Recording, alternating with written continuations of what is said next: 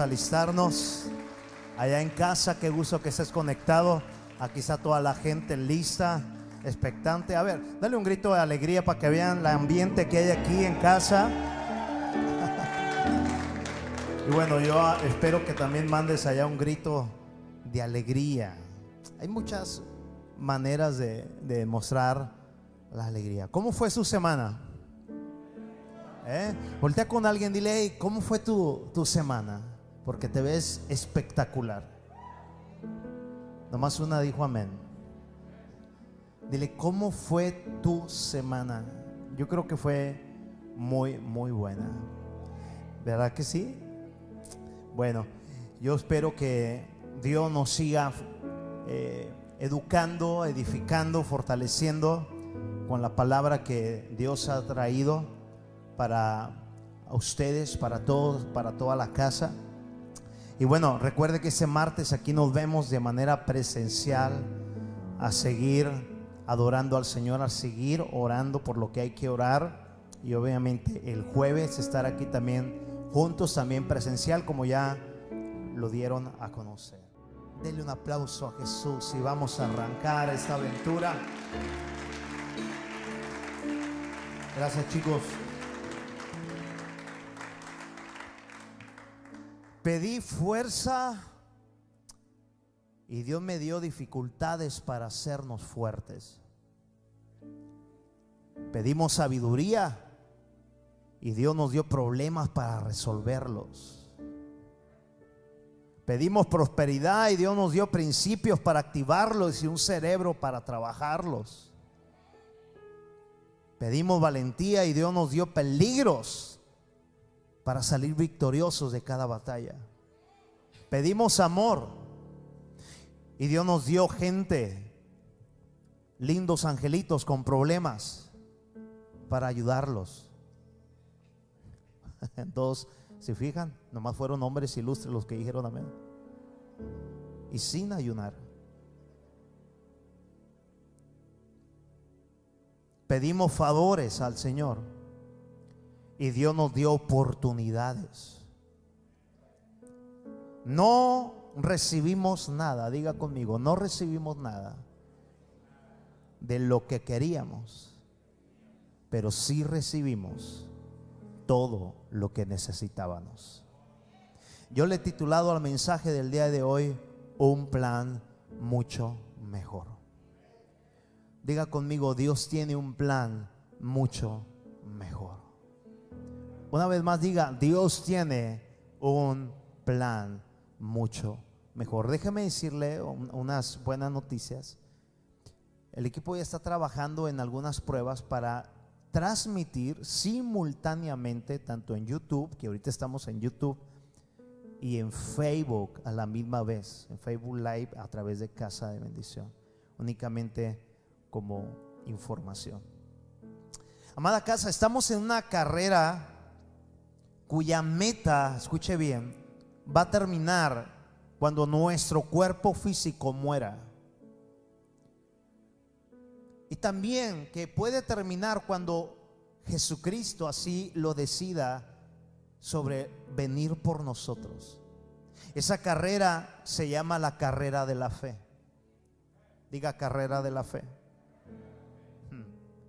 Ahora, la Biblia habla en algunos pasajes muy importantes que usted y yo somos salvos únicamente por fe, por gracia, pues es un regalo, es una dádiva de Jesucristo. No somos salvos por mérito nuestro, somos salvos, diga, por fe. Ahora diga conmigo, la fe la tenemos que hacer crecer. Es decir, se nos es dada y por fe somos salvos, pero a través de la carrera necesitamos usted y yo hacerla crecer. Y una vez que usted se congrega, si usted viene con un corazón abierto a Jesús, usted no sale igual, usted sale con un mayor crecimiento de fe para seguir ganando allá afuera. Ahí en Efesios 2.8 dice, porque por gracia sois salvos por medio de la fe. Diga, yo soy salvo por medio de la fe.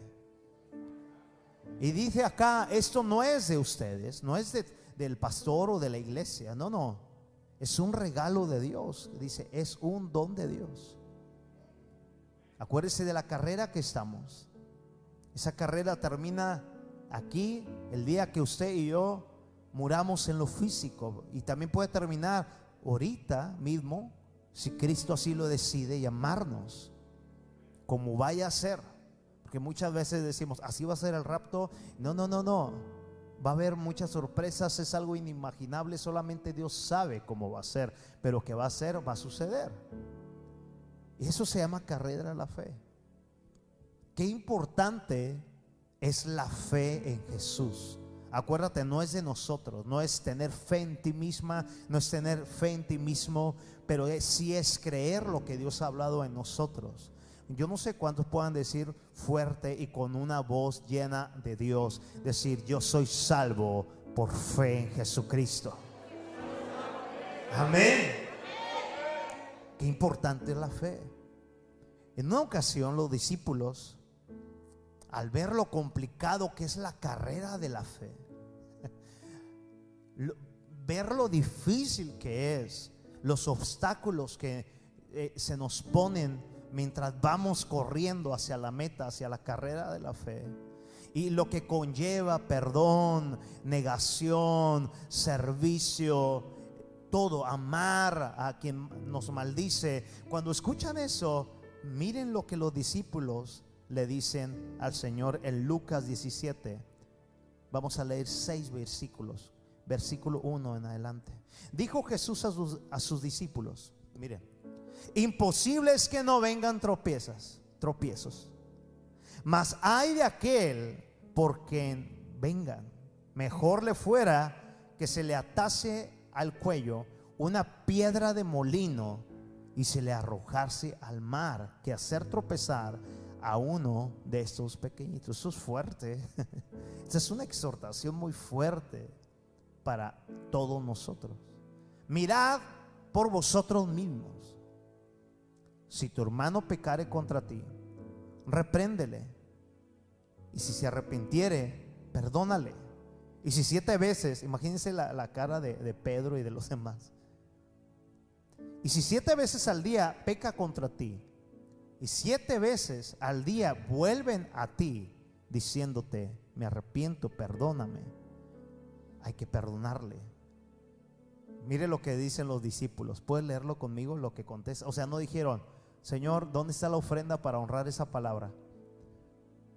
No, no dijeron amén, gloria a Dios, qué excelente predicador es Jesús.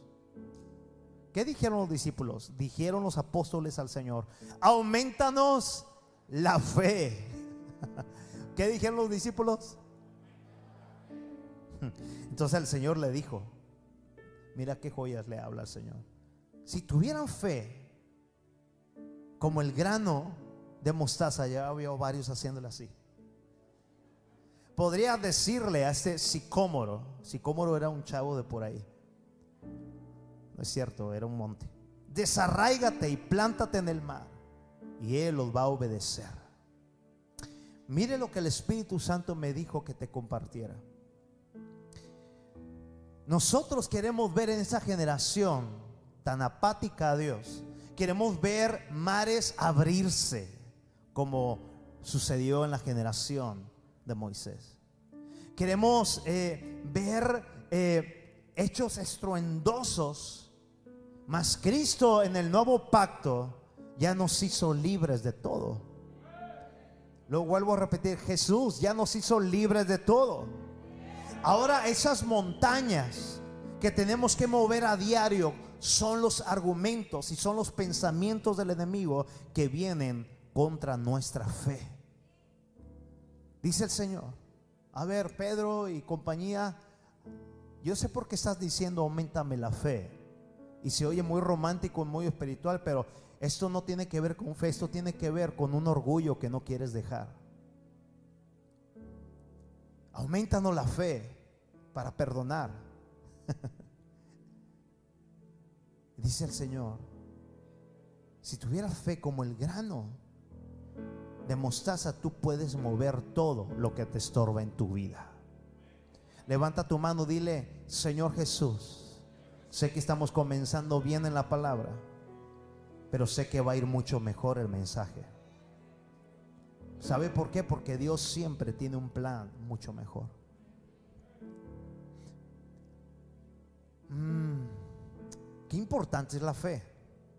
Ahí en Lucas 18:8, nomás lo voy a parafrasear.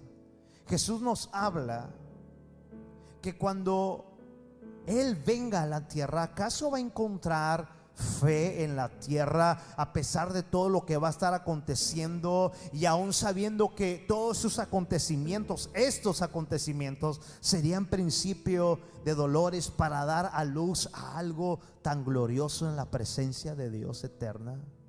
Cuando el Hijo del Hombre regrese a la tierra, ¿acaso encontrará fe?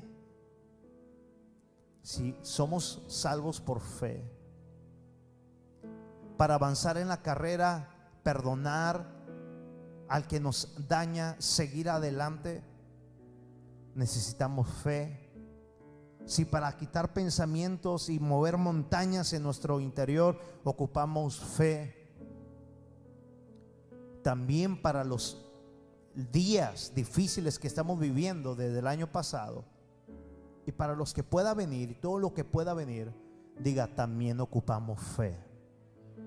Y sabes, esa es una generación que ora mucho. Esa es una generación que como ninguna otra sabe de demasiada profecía, sabe incluso de demasiada teología, pero no saben permanecer haciendo crecer su fe. Porque cuando viene el Señor a escuchar la oración, no encuentra como en la higuera frutos, encuentra un conocimiento, encuentra un matrimonio, encuentra una casa, encuentra un joven, encuentra una casa, encuentra una iglesia que saben del reino, pero no tienen fe al momento de ser visitados por el Señor. ¿Acaso cuando el Señor venga, hallará fe en la tierra? Hmm. Mira, amada casa, creo que como nunca antes, como nunca antes, todos en el mundo, cristianos y no cristianos, estamos siendo probados, sobre todo los creyentes, en una fe real en Jesús. Usted y yo estamos siendo probados cada día en lo que va del año y todo el resto del año pasado en una real fe. Creo que Dios tengo la plena certeza que Dios está limpiando todo porque tiene un plan mucho mejor, aun y cuando no lo podemos entender y comprender. Pero Dios, claro que está limpiando su tierra. Amén. Y cuando uno va a la palabra y estudia sobre el tema de la fe, no podemos, escúchame bien, dejar a un lado uno de los pasajes más célebres que le titulan los teólogos el Salón de la Fama, que nos habla de la fe, para saber que en Cristo siempre va a haber algo mucho mejor, pase lo que pase, suceda lo que suceda. Hay algo en ese Salón de la Fama en Hebreos capítulo 11. Y ayer meditando en la escritura, hubo dos pasajes, dos versículos de Hebreos 11 que atrajeron tantísimo mi atención y mi fe. Y descubrí que necesito seguirla yo haciendo crecer cada día. ¿Cuántos quieren crecer cada día en su fe? Diga conmigo, por eso estamos aquí. Y mira lo que sucede, porque uno ve el contexto y ve una amplia gama en ese salón de la fama de grandes gladiadores de Dios, aunque ni fueron conocidos, pero Dios los conoció.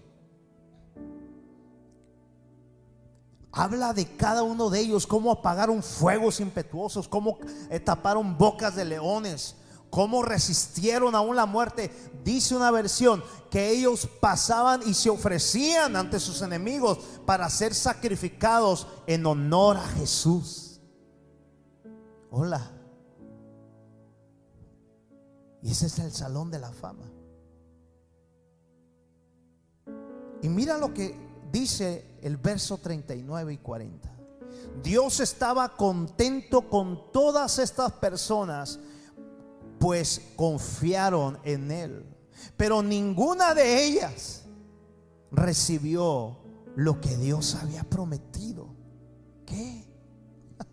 Estaba contento, estaba enojado, pastor. Mejor no quiero a Dios contento, lo prefiero enojado. Porque dice que toda esa generación, Dios estuvo contento con ellos porque esa generación confió en el Señor. Pero ninguna de ellas recibió lo que Dios había prometido.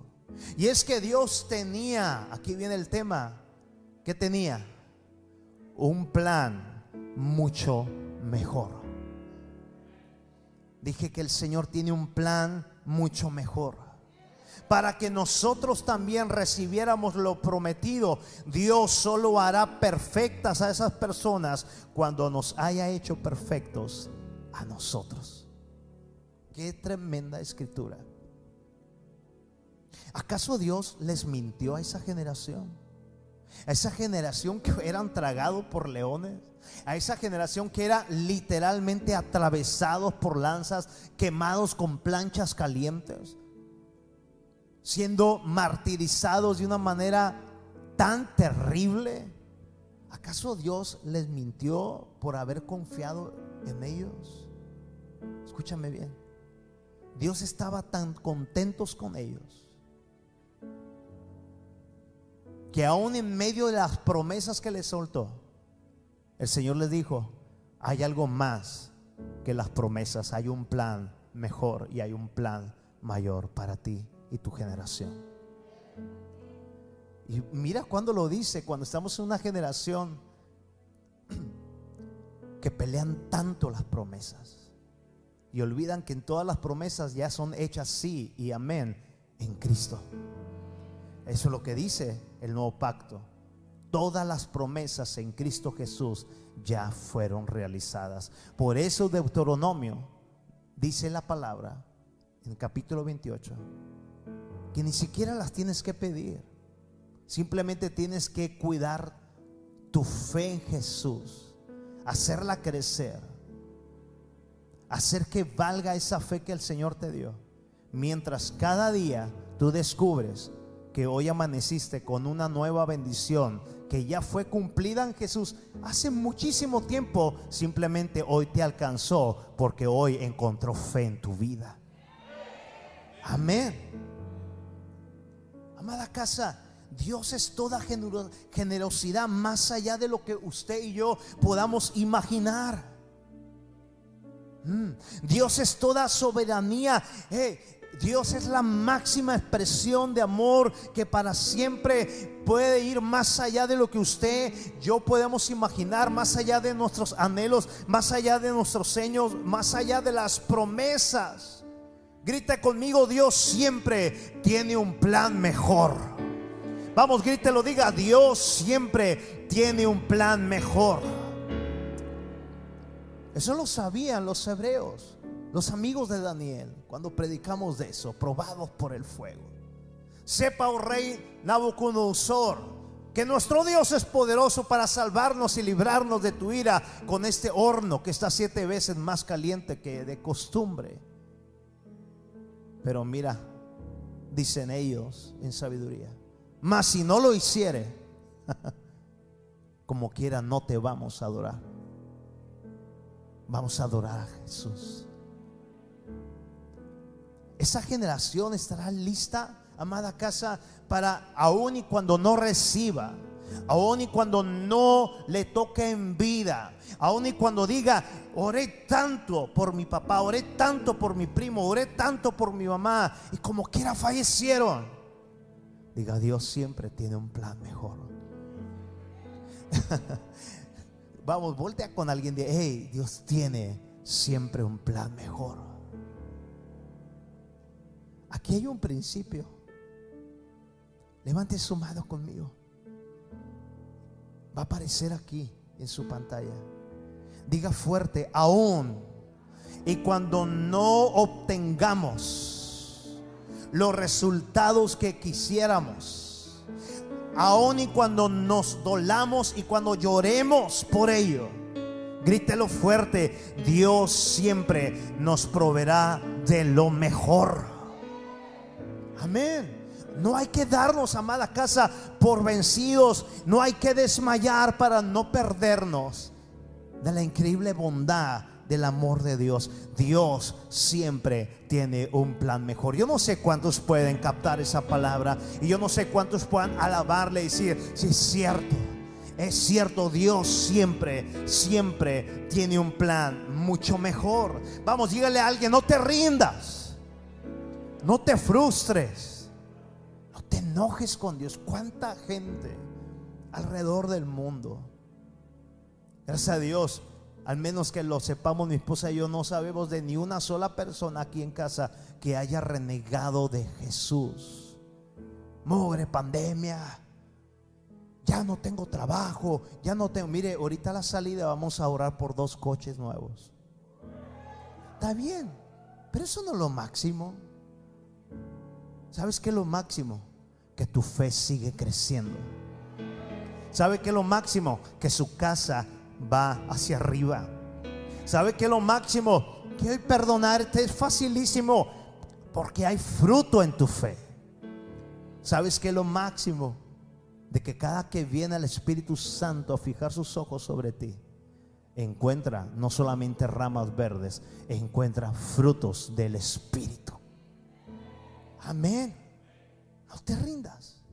Quiero recordarte algunas cosas que estaba viendo en mis notas Hace un buen de tiempo te dije parte de estas tres cosas que tienes que saber o tomarle foto y concuerdan con lo que te estoy sembrando ahora. Número uno, por más fe que tengamos, usted y yo no debemos de olvidar que Dios es soberano, mm, que Él es Señor de señores justo y Él siempre tendrá la última palabra, aunque en ella los resultados no sean lo que usted y yo esperábamos. ¿Sabes qué estás haciendo? Le estás cerrando la puerta, le estás quebrando la nariz a la frustración. Hay gente entendida aquí. Número dos, cuando no entendemos esto, Explícame por qué, iglesia. ¿Por qué tuvo que morir mi ser querido? Explícame por qué perdí esto. Explícame por qué ahora nada me va a reemplazar lo que perdí. Nada. Y sabes, eh, si eso me saco, ahí está el Salmo 73. Por servir al Señor ya no quiero servir. Si eso me saco por haber dejado el pecado, pues quiero volver al pecado. Porque mira los que pecan. Mira, mira aquel marihuano. Conozco a alguien que dijo, ¿por qué tuvo que morir tu papá? Si él era un atleta, era un campeón. Tú como dijo, mira el changuillo ahí anda con el ranilla. Tienen 30 años drogándose todos los días. Y ahí te va, ¿cómo está para allá? Y ya no le sale la voz, pero ahí andan vivos. Otro dijo, ¿por qué no se murió alguien más? Sí, si mi abuelo era así, así. Diga conmigo, Dios siempre tiene un plan mejor. Yo no sé si le estoy hablando, te puede tocar, pero Dios tiene un plan siempre mejor. Escúchame, tenemos que entender que Dios no es siervo de nuestra fe. Nosotros somos siervos de Él. Grite fuerte, nosotros somos hijos de, Dios, somos siervos de Él. Grítelo fuerte, Dios no es siervo de mi fe. Gracias por obedecer. Él es nuestro Padre. Él nos cuida, pero Él no es mi siervo. ¿Cómo le explicas a esa generación de los hebreos? Dios estaba contento con todas ellas personas, pues ellos habían confiado con Él, pero ninguna de ellas recibió lo que Dios les había prometido. ¡Wow! ¿Cuántos pueden decir, háblanos Señor? Y es que Dios tenía un plan mucho mejor. Wow. Pero ¿qué puede haber mejor si, mira, Dios no he recibido nada de lo que Dios me prometió? Escucha, hay más cosas más allá de las promesas. esto es para gente entendida, no, no experta, no perfeccionista. Hablo para gente que lee y es enseñada en la Biblia. Dios es extremadamente bueno. Proverbios capítulo 16. El hombre propone, pero Dios dispone. No, no dice ayúdate que te ayudaré, eso no es bíblico. El hombre propone y Dios dispone. La versión Dios habla hoy dice, los planes son del hombre, pero la palabra final la tiene el Señor.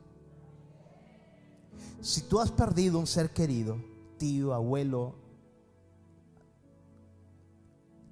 sobrino, amigos, escúchame, no te frustres con Dios. Basta de siempre torcerle la cara a Dios, de hacerle la muerca. Algunos se la tuercen nunca congregándose, nunca conectándose. Esa es la peor cosa que podemos hacer. Escucha, todo aquel que muere en Jesús, mira lo que el Señor me, dijo ayer en la tarde noche, a través de un nombre de Dios. Toda persona que muere en Cristo Jesús es completamente sana por siempre. Estaba narrando esa persona cómo su amistad la vio morir de una manera tan agonizante y tan fea. Dice, hasta que Cristo decidió sanarla completamente y se la llevó. Le cierras la puerta en la nariz a la frustración y a la queja. Diga conmigo, los planes son del hombre. La palabra final la tiene el Señor. Porque te van a preguntar, oye, ¿por qué ha muerto mucho pueblo de Dios? Una, porque pertenecemos también a esta tierra. Dos, hay muchas cosas que no sabemos. Tres, lo que sí estamos seguros es que Dios siempre tiene un plan mejor. Dale la gloria a Jesús con todo tu corazón.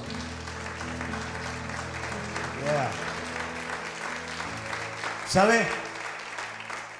Son en los momentos de angustia cuando parece que el sol no salió para nosotros. Cuando oraciones, cuando ayuno no fueron contestadas es allí cuando tenemos que estar bien conectados a la fuente de vida eterna con el autor de la fe. ¿Para qué, pastor? Para saber que a pesar de todo, grítelo, a pesar de todo, Dios tiene un plan mucho mayor. Amén. Dios tiene un plan mucho mejor.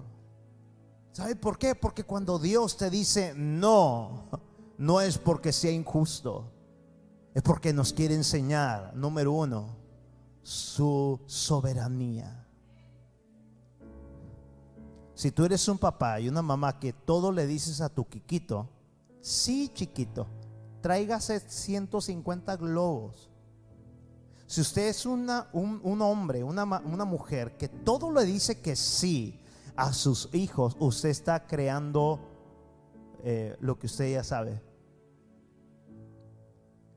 pero cuando el Padre nos dice no, aunque oremos, aunque ayunemos, aunque pongamos a todas nuestras redes sociales, ayunar y a orar, papá dijo que no. En ese grupo a haber, pero ¿cómo si hablamos hasta en lenguas, en hebreo, en arameo, en ruso, eh, eh, ayunamos 21 días, el ayuno de Daniel? oramos el ayuno de Esther, pero papá dijo que no. ¿Pero por qué? Y siempre se tiene que levantar una voz de autoridad, no de soberbia, de autoridad que diga, Dios es soberano. Dios tiene un plan mejor. Grábate eso, iglesia. siempre en esos momentos donde dice, hoy no se me ha dado nada, Dios tiene un plan mejor. Pero es que planeé, planifiqué, escribí, medité, pedí consejos sobre esto. Sí, los planes son de nosotros. La respuesta final es de Dios. Y en eso Dios nos quiere calar, número uno, su soberanía. Lo segundo que Él quiere eh, eh, ver en nosotros es que aprendamos a confiar plenamente en Él, aún por encima de nuestros planes, proyectos, bien orados y bien ayunados. Está aquí. Otra cosa que nos quiere enseñar es hacernos ver su paternidad que es inigualable. Mm. Dije que la paternidad del reino es inigualable. Aun y cuando usted y yo no vemos claro, la paternidad del Padre está por encima de todas las promesas y de todos los resultados. Hay un canto que dice, las promesas quedan a un lado, pero tú siempre estás dentro de mí. Tú eres mi Padre. Diga, Él es mi Padre. Pero ¿sabe qué? Es lo que más quiere el Señor hacernos ver. Él lo ve y Él lo sabe todo. Pero cuando hemos hecho todo lo que queremos hacer, todos los conjuros cristianos que hacemos, ¿verdad? Alguno dice, ¿ya le, ¿ya le echó sal a la Biblia, pastor? ¿Ya puso unas tijeras en medio? Conozco un profeta, conozco una profeta. Eh, eh, quizás es porque no dio una ofrenda para ello. No pactó. Escúchame, usted y yo podemos hacer lo que quiera. Pero en la última respuesta, Dios dice sí o Dios dice no. Pero en cualquiera de las dos, sobre todo cuando Él guarda silencio, cuando Él dice no, Él quiere ver nuestro corazón. Quiere ver nuestras reacciones.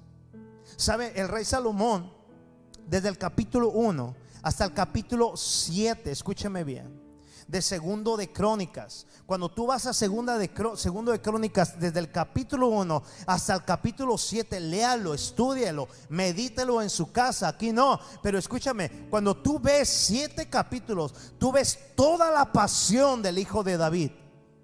Tú ves todo el esmero genuino de Salomón de honrar al Señor con todo con alabanza, con ofrendas extravagantes, con sacrificio de, finanzas extravagantes como ninguna otra generación. Y lo único que él quería es un lugar para el Señor, la casa de Dios. Y sabes, cuando yo pregunto, ¿debería estar contento Dios como lo hizo con Hebreos 11 por esa actitud de este hombre llamado Salomón de querer estar en su presencia, por supuesto que estaba contento como la generación de Hebreos 11. Y eso nos da una gran lección porque cuando tú ves ahí en el capítulo verso 12 y verso 13 Salomón acaba de hacer todo días y días y días y días de alabar, de orar, de ayunar, días de días de estar sacrificando holocaustos, ofrendas, holocaustos, ofrendas únicamente para el rey. Ahora le tocaba a Dios hablar. Y mira lo que pasó, verso 12. Luego una noche el Señor se le apareció a Salomón y le dijo, mira la respuesta parecida a Hebreos 11. He oído tu oración y he elegido este templo como un lugar para que se realice sacrificios. ¿Cuánto dicen amén? Hola, ¿cuánto dicen amén? Pero puede ser que a veces yo cierre los cielos para que no llueva o mande langostas para que devore las cosechas o envíe plagas entre ustedes. ¿Tú me puedes explicar eso, hijo? El de la caminata nueva, ¿me puedes explicar eso? Liliana, ¿puedes explicar eso? Yo no. Brian, ¿puedes explicar eso? Pedro. Pues, disculpa, ¿eres bipolar, Señor? Los hijos que tenemos de repente, no sea usted, pero en veces Devani o Mackenzie dice, tú habías dicho, pero digo que no. ¿A usted no le han dicho así sus hijos? Mami, pero es que tú dijiste. Y tú dices, pero hoy amanecí eh, con las hormonas santificadas. No dije endemoniadas. Hoy amanecí con mis hormonas santificadas. Además, fuera de mi cuarto. Pero es que tú dije, cállese y ya. En Hebreos 11, los, versículos que leí, y Dios estaba contenta con esa generación porque esa generación confió en el Señor, pero nunca recibieron nada de lo que Dios les había prometido.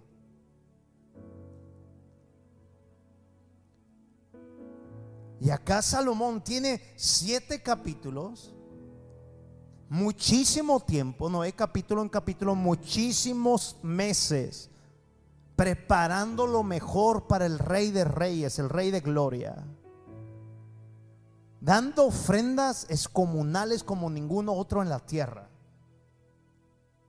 Y llega el momento en que tiene que callar para escuchar la voz de Dios. Y Dios le dice, he escuchado tu oración. Imagínate, a mí Dios me habló y me dijo que ya escuchó y me dijo que va a ser sano mi padre. Diría un predicador de Guatemala, Yuhu. Tengo un buen tiempo, aún antes de, de la graduación de mi padre, inclusive pueden ser años, que Dios me confrontó en la manera de orar. Porque Diga conmigo, la iglesia es Jesús. No son corrientes de doctrina. Ya como a la iglesia de Cristo le encanta abrirle la puerta a las corrientes doctrinales. Ya viste lo que está soplando allá en, eh, cierto lugar. Está eh, eh, la onda esta, y está la onda la otra, y está la onda de esto, y está lo. y queremos traer eso, y queremos traer eso como eh, a falta de intimidad personal, queremos que alguien nos haga el favor de experimentar algo que no ha experimentado.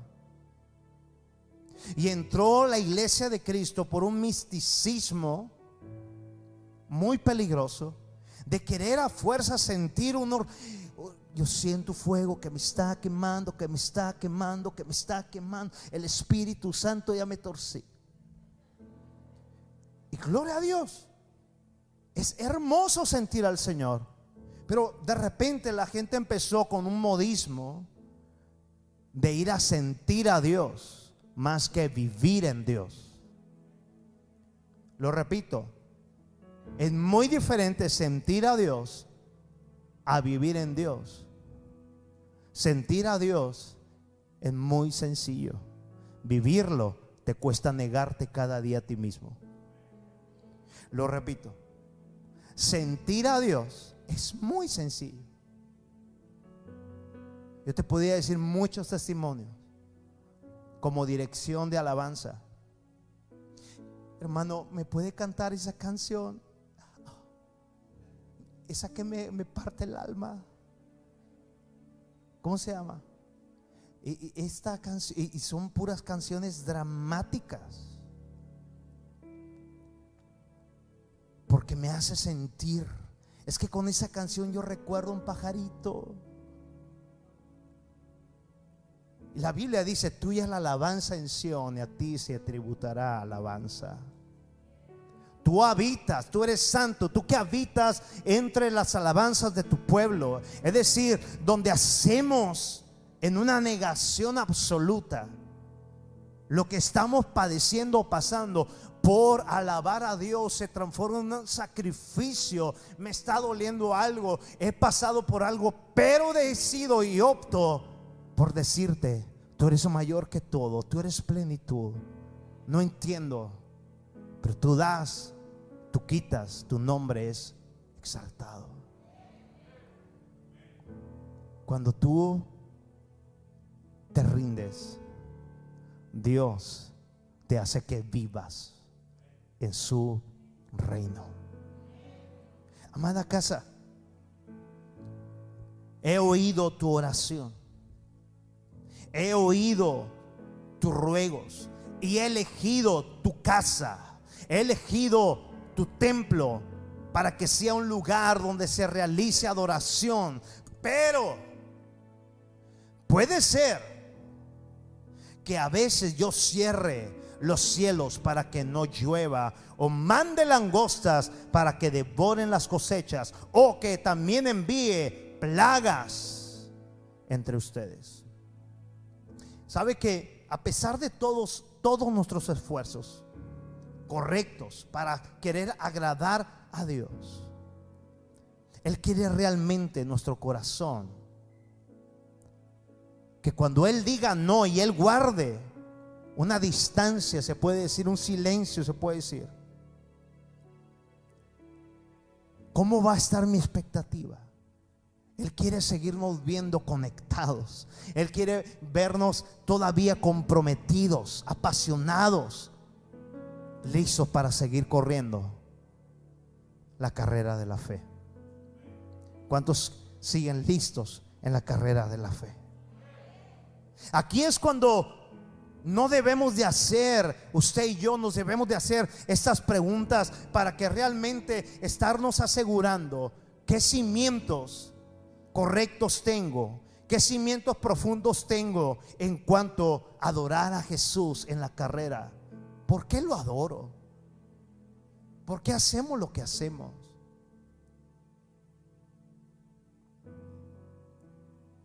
¿Por qué estamos donde estamos?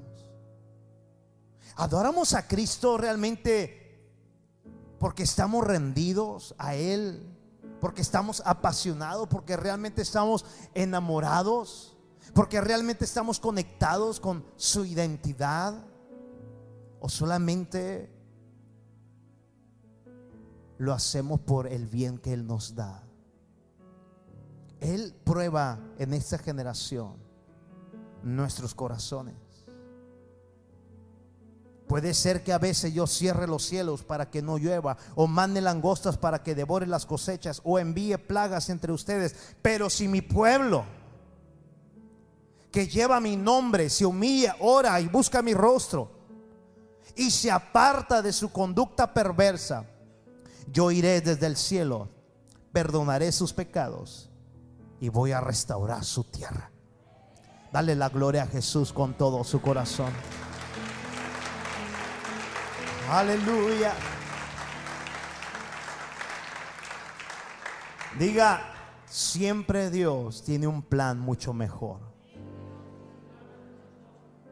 Oh, Pedro, ahorita en la cápsula que ministro, puede ser dura cuando no has pasado por un, por un ambiente de paternidad celestial sobre tu vida. Pero siempre ves que cuando el Señor exhorta y levanta su voz, descubres el inmenso amor que hay detrás de eso. Porque aquí el Señor primero está viendo todo lo que está haciendo la generación de Salomón, pero el Señor ya lo había visto antes. Cada generación ha querido hacer lo mejor para Dios por lapsos.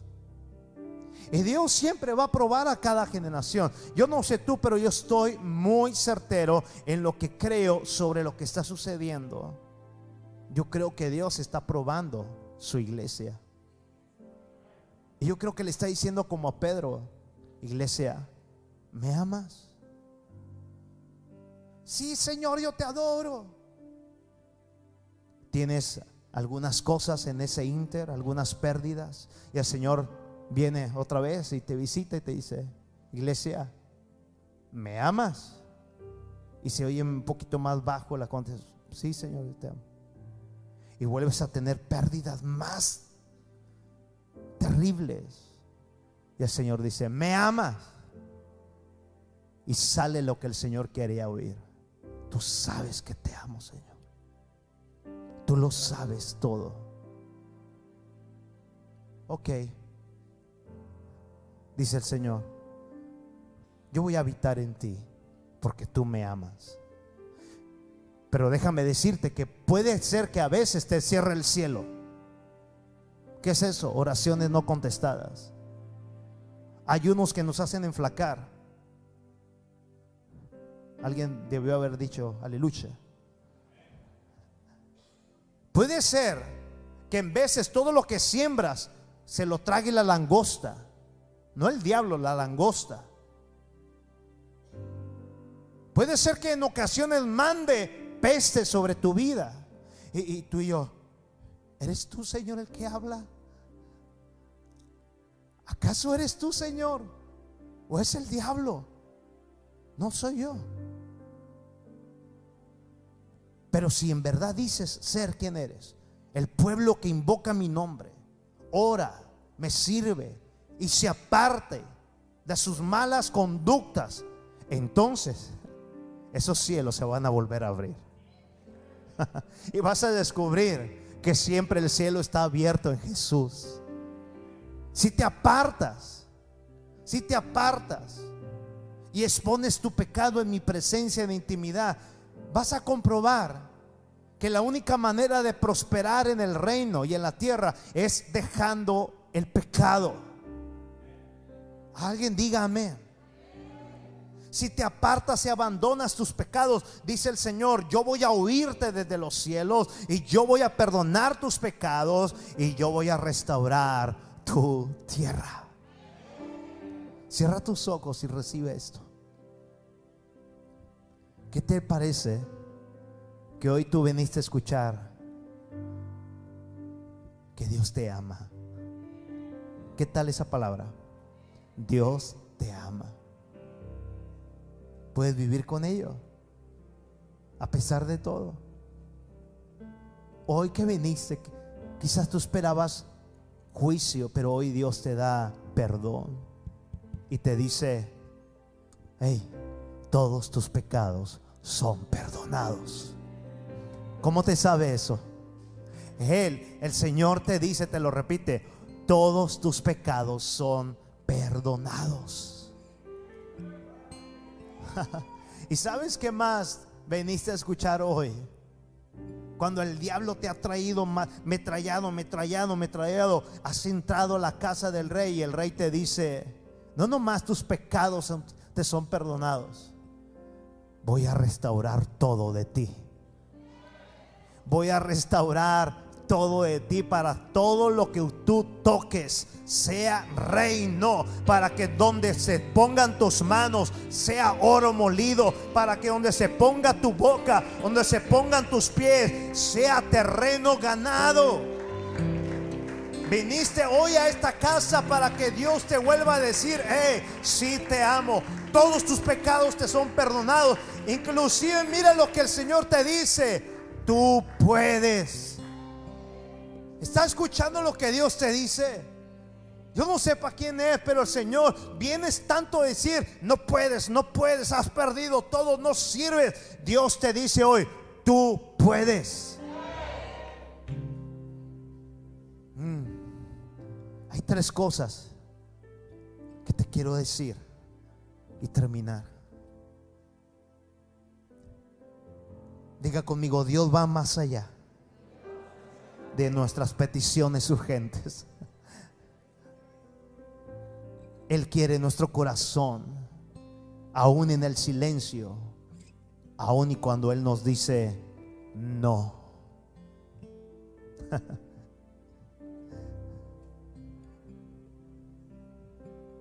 Hoy tú viniste para que Dios te hiciera escuchar que hay más allá de las promesas.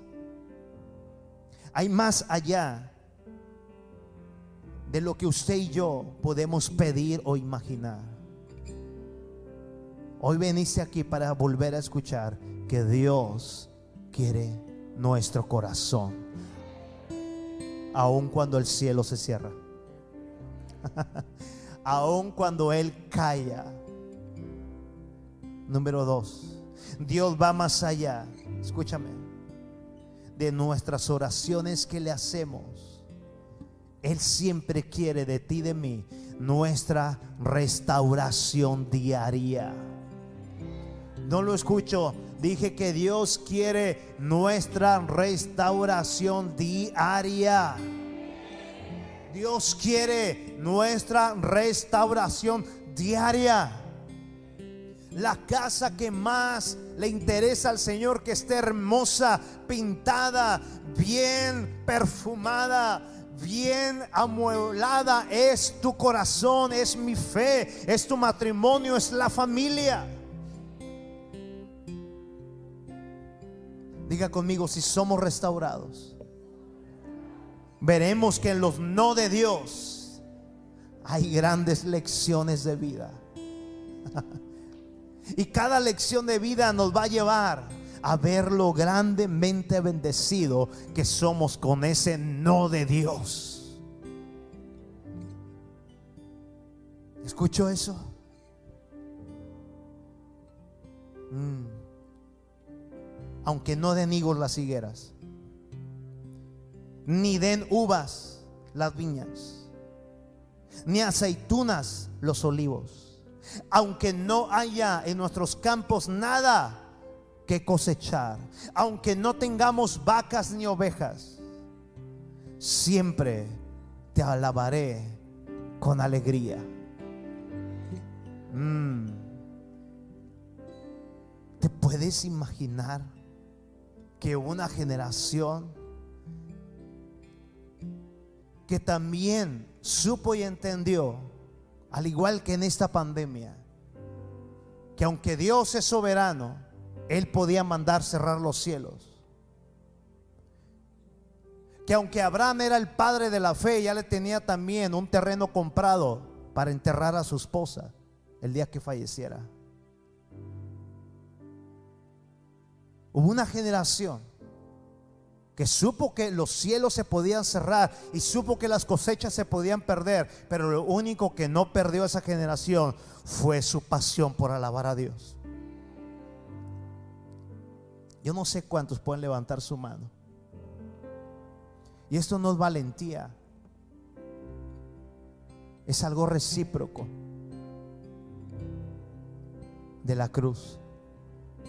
Porque en la cruz todos gritamos, crucifícale. En la cruz todos le dimos la espalda. Pero Él nunca nos las dio a nosotros. Él no escuchó un te amo en la cruz. Había rabia sobre Él. Pero Él eligió amarnos perpetuamente en esa cruz. Aleluya. ¿Qué te parece si tú y yo somos parte de esa generación de Habacuc? Diga conmigo, Señor. No lo oigo, allá en casa y acá, grítelo fuerte, Señor. Aunque no den higos las higueras, ni den uvas las viñas, ni aceitunas los olivos. Aunque no haya en nuestros campos nada que cosechar, aunque no tengamos vacas ni ovejas, siempre te alabaremos con alegría. Hola. imagina, imagina, ven que Ven, ven, ven, ven. Imagina por, un instante.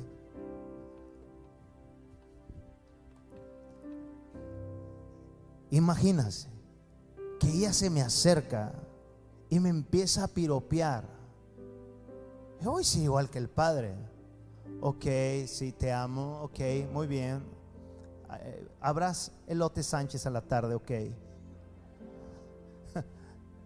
Pero que diga, no, papito. Hoy me senté en tus piernas para decirte que aunque pierdas todo, que aunque no tengas nada, que aunque no me otorgues nada, tú eres mi todo. Siempre te voy a amar, papá. Yo creo que antes de que termine, yo estoy desmayado. O usted está desmayada. ¿Sabe por qué? Porque cuando uno ve la Biblia literalmente, pasamos como un simple libro, libro literario. Pero la Biblia no es un, un libro literario, es un libro de vivencias por toda la eternidad que están desde aquí. Afectan el pasado, afectan el presente y afectan la eternidad. Resulta que la Biblia más allá de lo literario, son vivencias para nuestra enseñanza. Cuando uno ve estas palabras, aunque no haya nada, Señor, yo puedo ver el corazón del Señor. Wow. Aunque se pierda toda la cosecha. Wow. Hay una generación que me ama. Y volvemos al principio de la introducción. Cuando el Señor vuelva a la tierra, ¿acaso encontrará fe en ella? ¿O vamos a ser como la higuera cuando Jesús se acercó y le pidió fruto, pero la higuera no dio fruto? Voltea con alguien, dile, Él está con nosotros. Él es el Emanuel, el león que nos da fuerzas de búfalos. Vamos, dígale a alguien, por favor. Somos comunidad, somos familia. Dígale a alguien. Hay mucho más allá de las promesas. alguien la capta, diga, hay mucho más allá de las promesas. Hay mucho más allá. Yo quiero invitarte que no te pierdas el desenlace de esta palabra. Porque vamos a ver esta palabra de Abacú capítulo 3, verso 17. Pero hay otras historias que se van a desprender de ahí. Quiero que vayas conmigo al texto de inicio. Hebreos capítulo 11, verso 39 y 40. Dios estaba contento con todas esas personas, pues confiaron en Él. Pero ninguna de ellas, no le escucho, recibió lo que Dios había prometido. Diga conmigo, Dios nunca me ha fallado. Y si es sincero, diga conmigo, Dios nunca me fallará. Diga, Dios no es siervo de mi fe. Dios no me debe nada pero yo sí le debo todo a Él. Diga, Él es digno. Y Él me ha enseñado que Dios siempre tiene un plan mucho mejor. Pedí fuerzas. Dios me dio dificultades para hacernos fuertes. Pedí sabiduría y Dios nos dio problemas para resolverlos. Pedimos prosperidad Dios nos dio sus principios para activarlos y un hermoso cerebro con su mente para trabajar. Pedimos valentía y Dios nos dio peligros para cada día vencerlos. Pedimos amor y Dios nos dio gente con problemas para ayudarlos. Pedimos favores, Dios nos llenó de oportunidades. No diga conmigo fuerte, no recibimos nada de lo que queríamos pero sí recibimos todo lo que necesitábamos. Dale la gloria a Jesús con todo tu corazón. Gracias Jesús. Gracias Señor.